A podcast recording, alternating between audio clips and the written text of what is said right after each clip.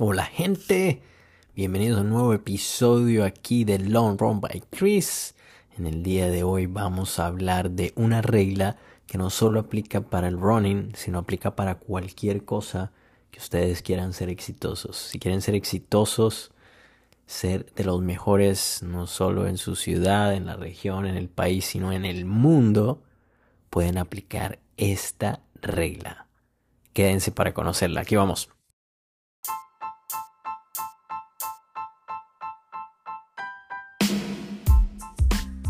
Mi nombre es Cristian Patiño, soy un corredor enamorado del deporte. Les doy la super bienvenida a Long Run by Chris, donde hablamos de correr, del running, de comer, de la conciencia y cómo alcanzar tu mejor versión. Bienvenidos a Long Run by Chris. Vamos a empezar el episodio de hoy mmm, con, digamos que, nostalgia eh, con mucho sentimiento de una gran pérdida que tuvo el mundo y el mundo del atletismo. Y bueno, para todos los amantes de este deporte sabemos, eh, Kelvin Kipton murió el día de ayer, domingo 11 de febrero del 2024.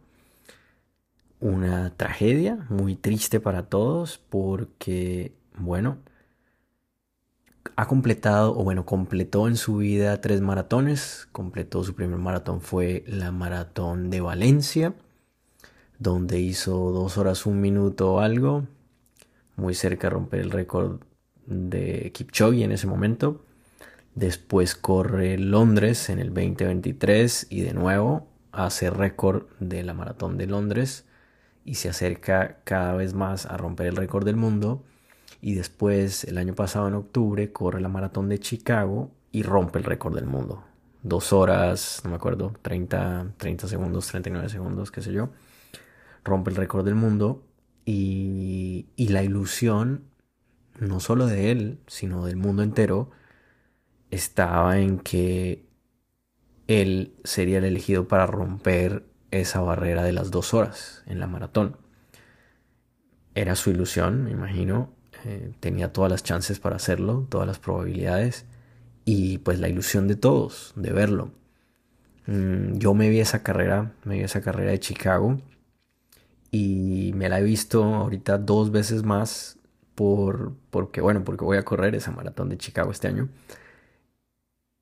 Y qué forma de correr de este man, o sea, eh, si la primera parte el man lo corre con tranquilidad, con naturalidad, o sea, los primeros 21 kilómetros, la segunda parte es súper, o sea, el man era súper, súper agresivo con negative splits, es decir, corriendo más rápido la segunda parte que la primera. Un corredor potente, extraordinario y bueno, quería hacer esa, esa pequeña, ese pequeño homenaje a un gran, gran atleta y que Dios lo tenga en su gloria.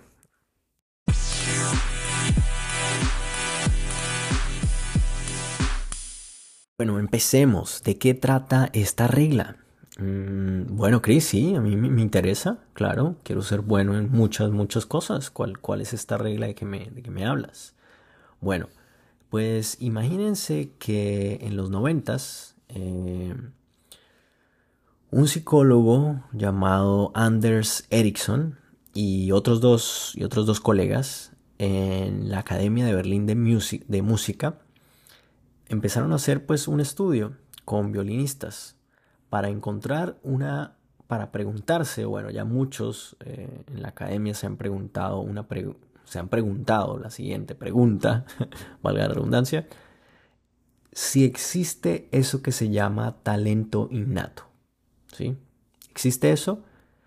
Sí, es una, es una pregunta obvia y sí, claro que sí. Hay gente que nace con, con talento súper, súper natural, le sale natural, así como hay gente que corre la primera maratón y por sus fibras, ¿sí? por, por, sus, por sus fibras, sus slow eh, twitch fibers, por su cantidad, tiene mayor, tiene mayor rendimiento en ese tipo de distancia y le va mucho mejor que mucha gente que ha entrenado años. ¿sí? Entonces el talento existe. El problema es que ellos han visto o se ve que a través de la historia, cuando siguen carreras de personajes o deportistas o cantantes o demás que tienen mucho talento, ven que en el long run o a largo plazo hay otra cosa, hay otro factor que es que juega un papel aún más grande. ¿Sí? ¿Cuál es ese, cuál es ese papel o cuál es esa otra cosa, cuál es ese factor? Pues es la preparación. Es la preparación. Es que tanto un atleta, un profesional, un cantante, un artista se prepara para hacer eso que le gusta y que hace bien. Entonces la preparación juega un papel importante. Entonces en este estudio ellos querían ver en términos de horas, en términos de horas, ya de pronto algunos ya saben cuál es la regla, en términos de horas, ¿qué tantas horas una persona debe entrenar, debe practicar, debe prepararse para alcanzar ese nivel de, ese high level, ese, ese nivel alto de performance, de rendimiento, de llegar a un estatus profesional élite o hasta ser el mejor o de los mejores del mundo.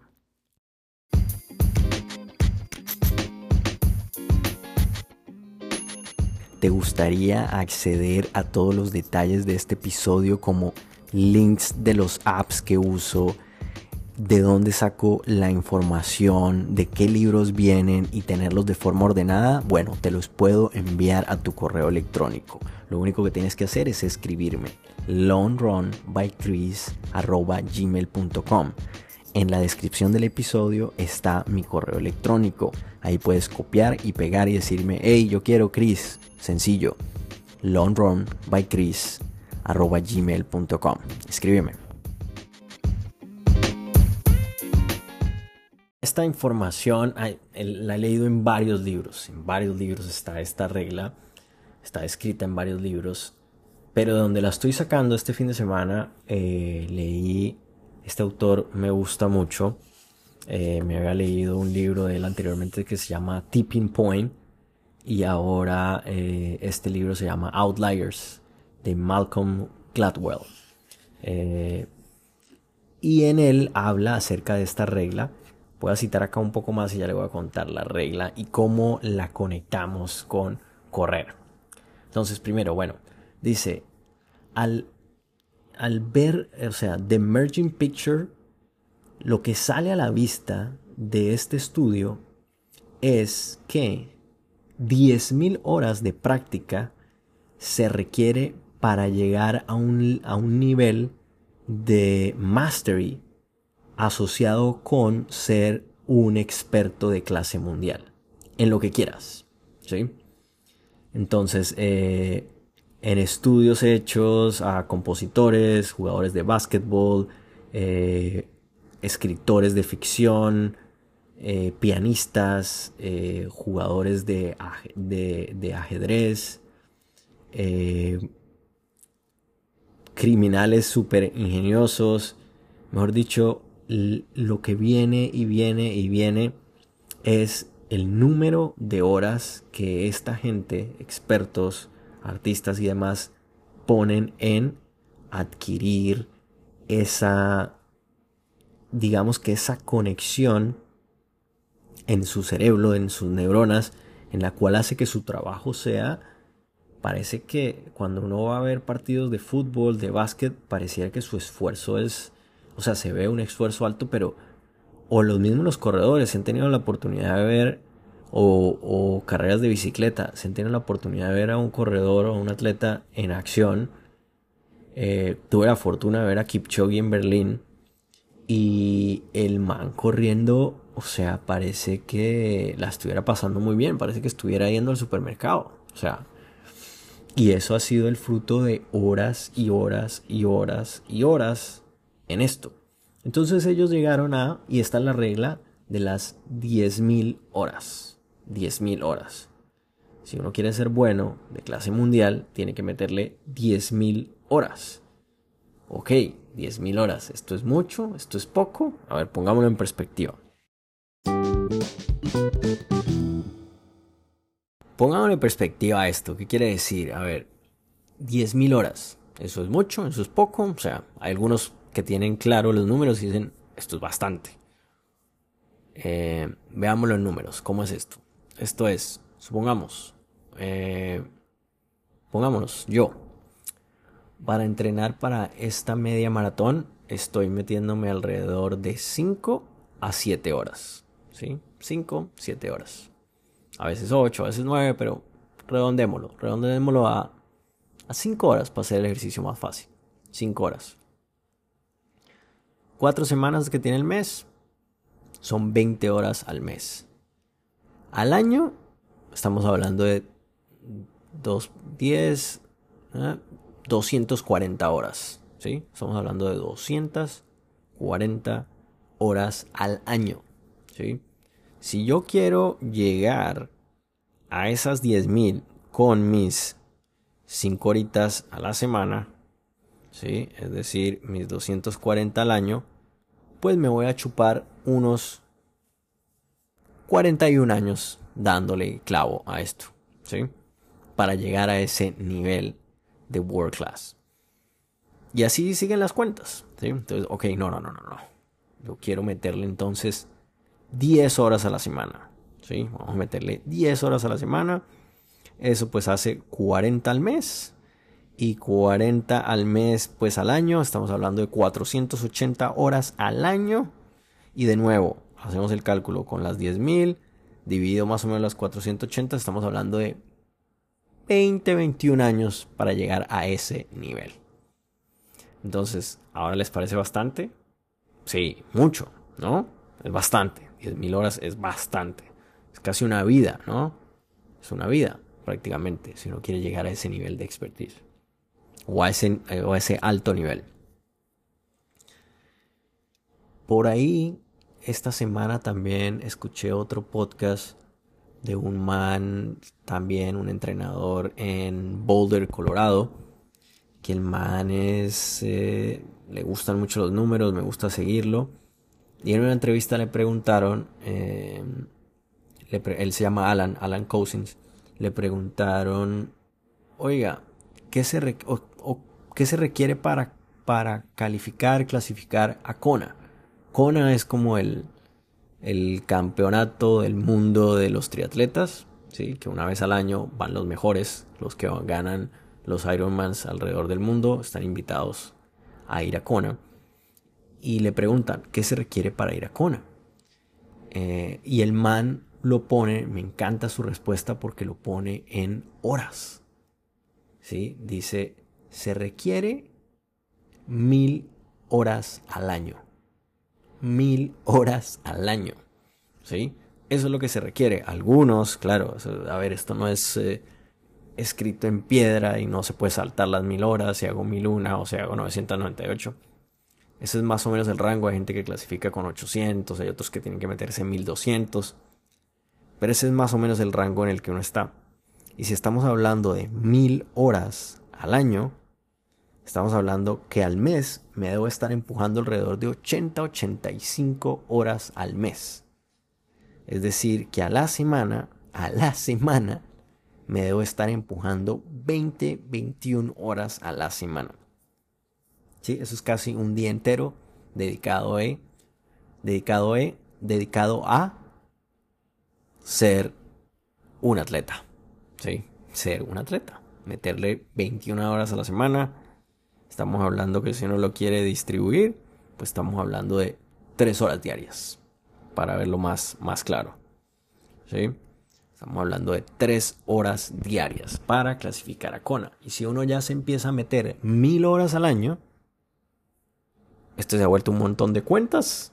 Pero bueno, a los que les gustan los números, pues genial. A los otros van a, wow, wow, wow, este man que tanto número le está metiendo. Pueden pausar lo que quieran pueden echar para atrás, para adelante, como quieran pero las cuentas son sencillas. Empiezan a, ser más, más asequible ser a un man de clase mundial.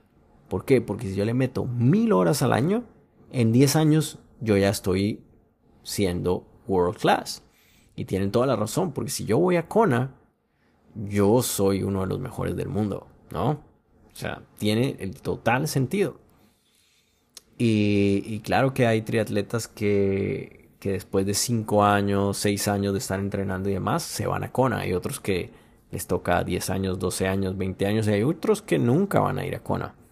¿Sí? Así que es interesante verlo en términos de horas. Porque les voy a contar por qué. Es un tema de mentalidad también. Porque cuando uno mira los dos tipos de mentalidad, el growth mindset y el, y el otro que ni siquiera sé cómo se llama porque no me interesa, perdón, es, es eso.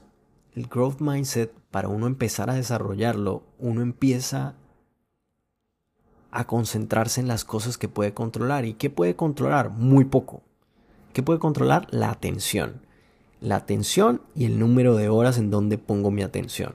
Si yo pongo una buena cantidad de horas en practicar este tipo de cosas, o sea, en, volverme bueno en correr, en nadar, en la bici o en lo que quiera, un instrumento o en invertir o en ser un empresario, en qué sé yo, meterle 10.000 horas nos da un buen indicador, un buen indicador, un gran indicador y de ahí uno lo puede break it down ¿sí? Lo puedes partir uno ahí en varios pedacitos y llegar a ese gran número de 10.000 horas. Ahora, ahora, porque aquí la mayoría son corredores, ¿cómo llegamos a eso? ¿Cómo llegamos a 10.000 horas? ¿Sí? Aquí va. Este tipo de cosas parecen imposibles, ¿sí? Cuando uno le dicen meterse 3 horas diarias, 7 días a la semana non-stop. Esto parece pues marica, yo también quiero dormir, yo también quiero estudiar, trabajar, quiero hacer otras cosas, o sea, tres horas diarias es bastante. Es un, es un buen referente, ¿no? Porque, bueno, pues ya tienen el número, eso es muy sencillo. Uno coge las 10.000 horas, ¿sí? Las 10.000 horas y las divide en, digamos que en cuántos años uno lo quiere alcanzar. Eh, no, pues yo quiero ser world class en los 10 años. Entonces, listo, mil, mil horas al año. No, yo creo que me va a dar un, tiempito, no, no lo quiero tan pronto, lo quiero a 20 años. Listo, entonces me voy a meter 500 horas al año. 500 horas al año es 42 horas al mes. Y 42 horas al mes, pues estamos hablando de unas 10 horitas, 10 horitas, casi 11 horitas a la semana. Eso es más o menos lo que uno se mete entrenando para una maratón. El tema, el tema es que, por ejemplo, en mi caso, pues yo no todo el tiempo me puedo estar entrenando por una maratón. Eh, sí, por los chicos pequeños, por las responsabilidades, por el trabajo, por todas las cosas que uno tiene. Entonces es una alta, es, una dedicación alta a esto, ¿no? Es un compromiso bastante grande y ahí es donde entran muchos factores, eh, como decía, el tipo de mentalidad que uno tiene, que tanto quiere aprender, que tanto quiere desarrollarse y alcanzar su máximo potencial. Y, y bueno, y listo, eso puede ser otro capítulo, ¿sí? Porque cómo, cómo uno desarrolla la mentalidad para aguantarse esta cantidad de horas. Este lo quiero dirigir un poco al cómo, ¿sí? Al cómo. Mucha gente le dice, bueno, listo, ¿cómo llego a 10 horas? ¿Cómo llego a 10 horas a la semana? ¿O cómo llego a 15? ¿O cómo llego a 20? ¿Cómo carajos llego a eso? ¿Cuál es la clave de esto? La clave está en todo lo que hablamos va, va a conectar mucho con esto que voy a decir. Y es el gran dicho que mucha gente y en social media y en muchos lados lo dicen y es de corre el 80%, 90% suave. ¿sí? Y esa es la razón. La razón es por lo que uno quiere adquirir la mayor cantidad de horas al día, a la semana, que se pueda. Entre más horas yo practique mi deporte, eh, mi instrumento, mi inversión o lo que sea, pues más oportunidades voy a tener de ser mejor y mejor y mejor cada día. Ok, listo. Eso, eso no me dice mucho. pero ¿cómo, Chris? ¿Cómo? ¿Cómo? Dígame cómo, dígame qué hago, por favor, dígame. Ok, ya le voy a decir qué hace exactamente. Hay una cosa que se llama eh, las zonas de entrenamiento. ¿sí? He hecho varios, varios capítulos de esto. Hay cómo encontrar sus zonas, uno de los primeros capítulos que le dio muy bien. Hay el método noruego de entrenamiento también que le dio muy bien, que también es de zonas, que ellos solo tienen tres zonas de entrenamiento. Y la mayoría pues también la hacen en, en esta zona 1 y 2. Pero digamos que el tradicional es que uno tiene cinco zonas de entrenamiento en los cuales la base, porque es como una pirámide, es la zona 1 y 2. Ahí es donde voy a concentrar mi gran mayoría del tiempo. Y el resto, pues voy agregándolo de una forma estratégica. ¿Para qué? Para poder entrenar la mayor cantidad de tiempo posible. Ese es el tema. Estar corriendo, en el caso de la corrida, la mayor cantidad posible. El tema es que uno pues también el cuerpo aguanta hasta cierto punto. ¿sí? Y especialmente en la corrida, la corrida es un deporte de alta fricción. Y pues se van a molestar todos los, los huesos, articulaciones, tejidos, fibras y demás que se parten cada vez que no hace. Entonces tiene que hacerlo de una manera estratégica con alguien que sepa. ¿Cómo, cómo viene algo que sepa? Pero Chris, dime ya, ¿qué hago? ¿Qué hago? Listo. ¿Cómo va a empezar a trabajar esa zona 1 y esa zona 2? los va a trabajar, no necesariamente tiene que estar corriendo las tres horas, no necesariamente, ¿sí? Va a trabajar otros factores de la corrida, como son, eh, puede hacer sesiones de fortalecimiento, que también le van a ayudar a esto, sesiones de estabilidad, que también le van a ayudar a esto, también puede hacer zonas dedicadas a eh, lo que llaman como cross training, que es lo que acabo de decir también, pero que están enfocadas en la parte cardiorrespiratoria, que son bicicleta y caminar. Esas son, o sea, son vitales en esto, porque entre más tiempo yo pase caminando o montado en la bici y en unas zonas, eh, digamos, muy bajas, pero no, pues, no ahorita echándose un podcast o echado en, o echado en el sofá viéndose un documental, eso está muy bien, eh, hay que descansar y demás, o leyéndose un libro está muy bien, pero la mayoría del tiempo uno tiene que estar en esas zonas. Nosotros, históricamente, la humanidad ha estado, la gran parte de, toda nuestra vida hemos estado en movimiento, en total movimiento para y, tenemos la motivación, o sea, teníamos la motivación anteriormente para estar en constante movimiento. ¿Cuál era la motivación? Ir a conseguir comida. Pues si no te mueves, no tienes comida. Si no te mueves, pues no tienes cómo prepararlo. Si no te mueves, no pasa nada. Ahora mismo, pues lo tenemos todo y prácticamente que moverse se ha vuelto un privilegio de pocos. Honestamente, eso es lo que ha pasado con nosotros moverse se ha vuelto un privilegio. Porque la gente, o bueno, todos nosotros ahora lo que hacemos es trabajar 8, 10, 12 horas diarias o más. Y nos acostumbramos a trabajar estando sentados. Eh, los niveles de productividad están medios en que tanto uno está conectado, respondiendo y haciendo sus cosas de trabajo y poco movimiento varias empresas ya se están empezando a dar cuenta de esto y ya empiezan a incentivar que sus empleados eh, se muevan. Es decir, que por lo menos cada hora pues, caminen cinco minutos al baño más lejano o echen agua o hagan alguna cosa, pero se muevan. Por lo menos cada hora cinco minutos, dos minutos se muevan. Otras no, otras quieren que uno esté ahí sentado y que no se mueva de ahí hasta que sea la hora de irse y se acabó. Entonces juega un rol, por eso hay mucho privilegio y muchas oportunidades para ciertas personas y para otras no. No es un juego equitativo ni no hay balance en esto. O sea, esto es ridículo. No hay balance en esto. Otros tienen oportunidades de estar corriendo o de estar entrenando o simplemente de estar caminando más que otros. El tema es que si uno se da cuenta de esto, pues empieza a tomar medidas para empezar a moverse más. Moverse más está relacionado con muchas beneficios en términos de salud, como la regulación de la glucosa. Eh, empieza a controlar mejor eso, empieza a controlar su peso, empieza a controlar su estado de ánimo, empieza a controlar el estrés, empieza a controlar un montón de cosas solo al estar en movimiento.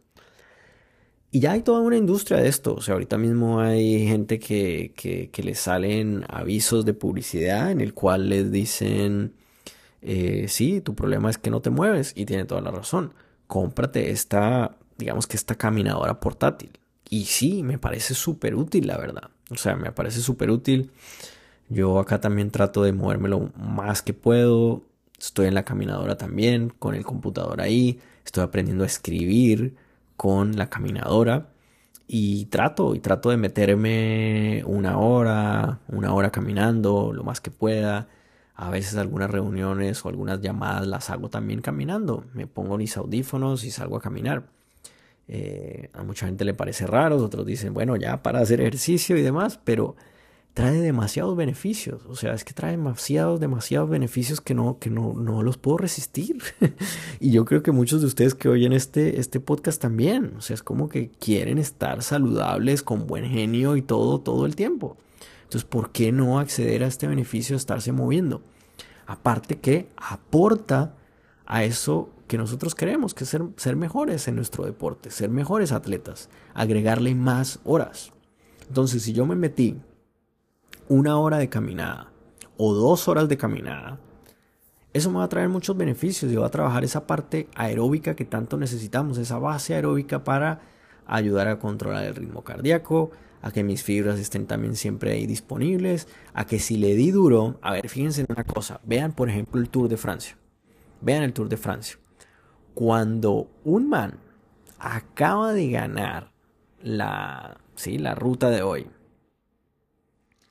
el man no se va inmediatamente a acostar, ni a sentarse, ni... O sea, no, se va a descansar como todo el mundo cree. Se va a dar un tipo de descanso activo. ¿Y qué es un tipo de descanso activo? Se va a montar en la bici nuevamente, ¿sí? Se va a montar en la bici a un ritmo muy suave, eh, no sé cuántos minutos, pero asumo unos 20-30 minutos, para que su mismo cuerpo empiece a limpiar todo ese ácido láctico que está flotando en su cuerpo, en sus músculos, en sus tejidos y demás. Empiece a sacarlo. Ese es un tipo de active recovery, ¿sí? recuperarse activamente. Que muy poco, parece súper counterintuitive, o sea, parece como que, no, si la manera de recuperarme es irme a acostar. Sí, Sí, hay un momento para irse a acostar, hay un momento para tomar una siesta, pero después de haber hecho un ejercicio de alto rendimiento como ese, no, ese no es el momento. El momento es después de haberse hecho una pausa o este active recovery y después sí, me voy a, me voy a tomarme un buen sueño o me voy a tomar una buena siesta. Entonces, el resumen es, me extendí en este, en este, en este bloque. El resumen es, si yo quiero, por decir algo, por poner un número, las tres horas diarias, yo debo agregarle caminada, bici y ejercicios de fortalecimiento. Sin duda alguna, sin duda alguna, porque el cuerpo no aguanta estando corriendo tres horas diarias todos los días. Incluso hay gente que hace maratones diarias todos los días. O sea, lo que hay gente experta en, en muchas cosas, pero seguro que el man para llegar el man que hace, ahorita se me escapa el nombre de este man que hace una maratón diaria, pero seguro el man que hace una maratón diaria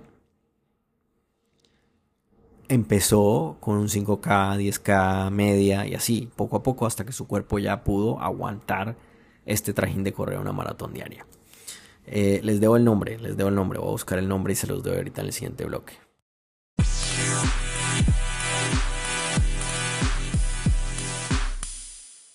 Bueno, aquí está, aquí está. Es amiguito de David Goggins y el man se llama Cameron Hannes.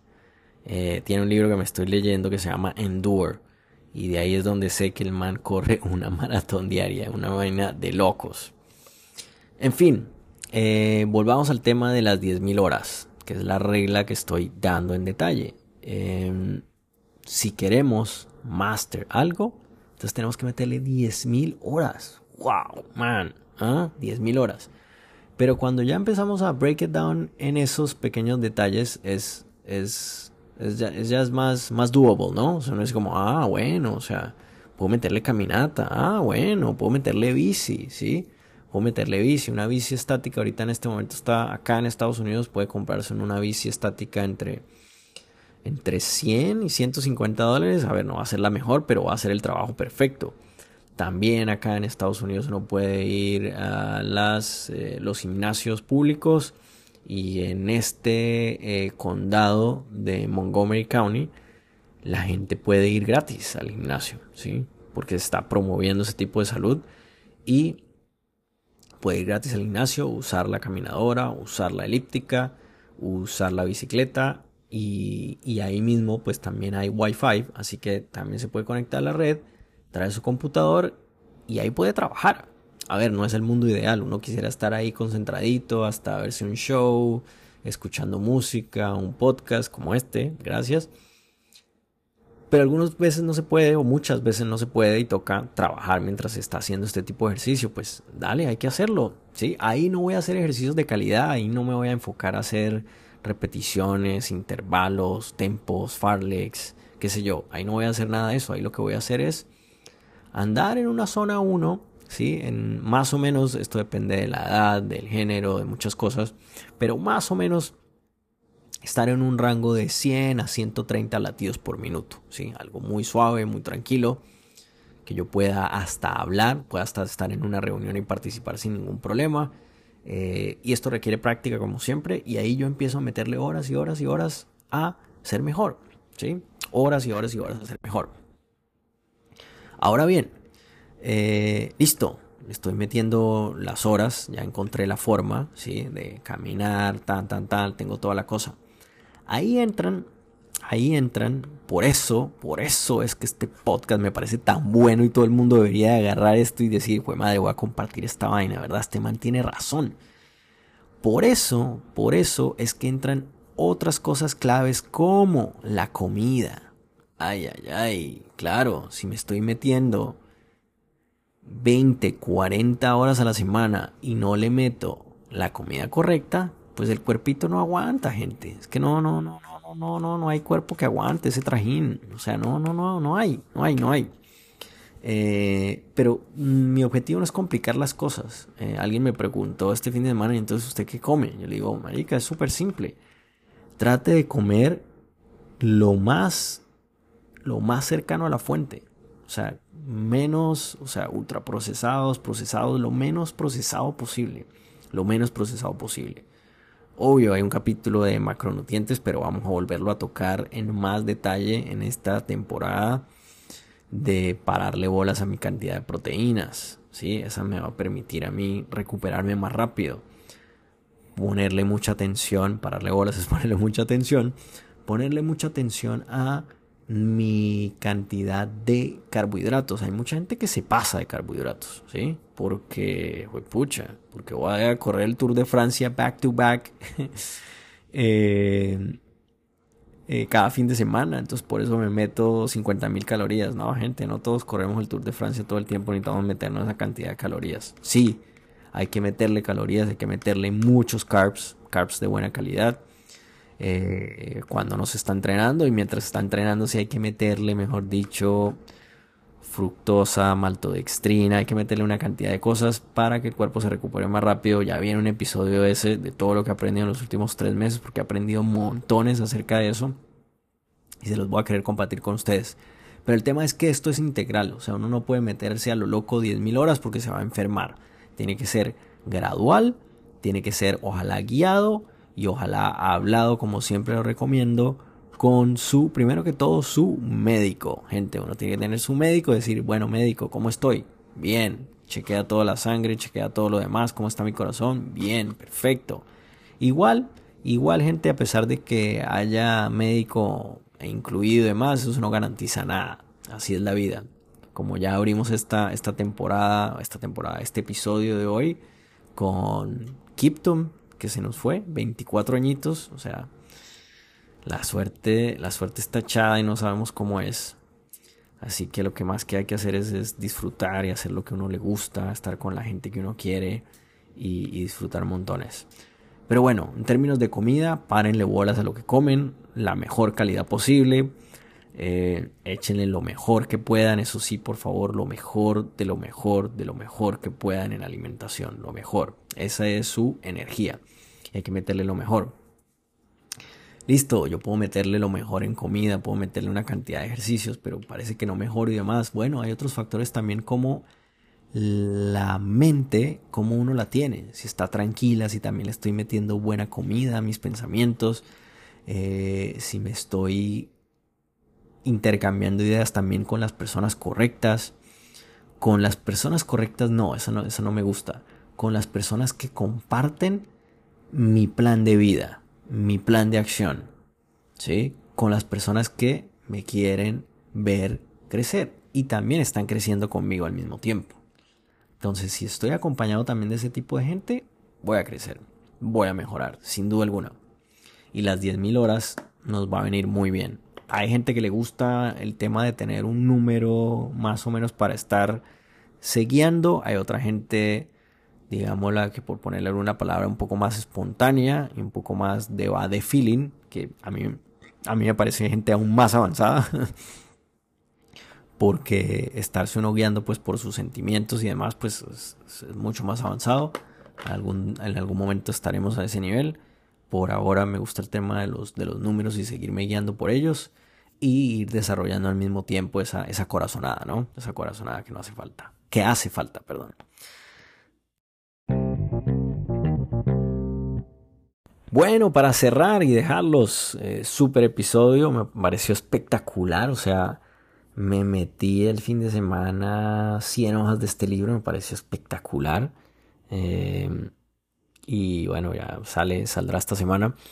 De Outliers eh, de Malcolm Gladwell, súper recomendado, estas 10.000 horas. Y lo que hicimos en el capítulo de hoy es decirles, ok, usted quiere ser bueno en algo, métale 10.000 horas. ¿Cómo le voy a meter 10.000 horas? Yo que soy un corredor y que casi no tiene tiempo, les di el método cómo hacerlo, ¿sí? con corridas, con bici, con fortalecimiento y demás. Y esas horas de caminar y demás cuentan, ¿sí? Todo lo que no esté en movimiento cuenta, cuenta, cuenta muchísimo. Y eso es lo que uno quiere. Ah, yo creo que la mejor conclusión de este episodio es, y la mejor invitación es a moverse. Hay que moverse, moverse, moverse, moverse, mantenerse en movimiento. Mantenerse en movimiento físico, mantenerse en movimiento mental de empezar a tener planes, de empezar a tener ambiciones, yo quiero aprender este idioma, quiero viajar y conocer estos sitios, quiero empezar a relacionarme con otro grupo de amigos, quiero conocer a mis vecinos que no tengo ni idea ni cómo se llaman, cosas simples, eso llegan a que la cabeza también esté en movimiento. Y también hay que agregarle tranquilidad, hay que agregarle paz. Hay muchas cosas por agregarle, es muy lindo, es muy lindo de verdad empezar a visitar con ustedes eh, todas esas cosas en las que uno está pendiente. Hay unas veces en las que uno quiere estar pendiente de muchas cosas, hay otras veces en las que quiere estar con lo mínimo. Eh, y eso depende de la temporada de cada uno de nosotros, en qué momento estamos.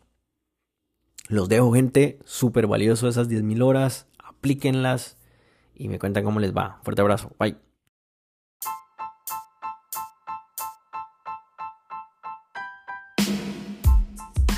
Gracias por escuchar este episodio del día de hoy y gracias aún más por compartirlo con amigos y familiares. Es información valiosa que no se puede quedar solo contigo. Asegúrate de compartirlo y asegúrate de seguirme en YouTube en la cuenta Long Run by Chris y mi cuenta de correo longrunbychris.gmail.com para tener siempre el PDF con todos los detalles de este episodio y todos los que quieras.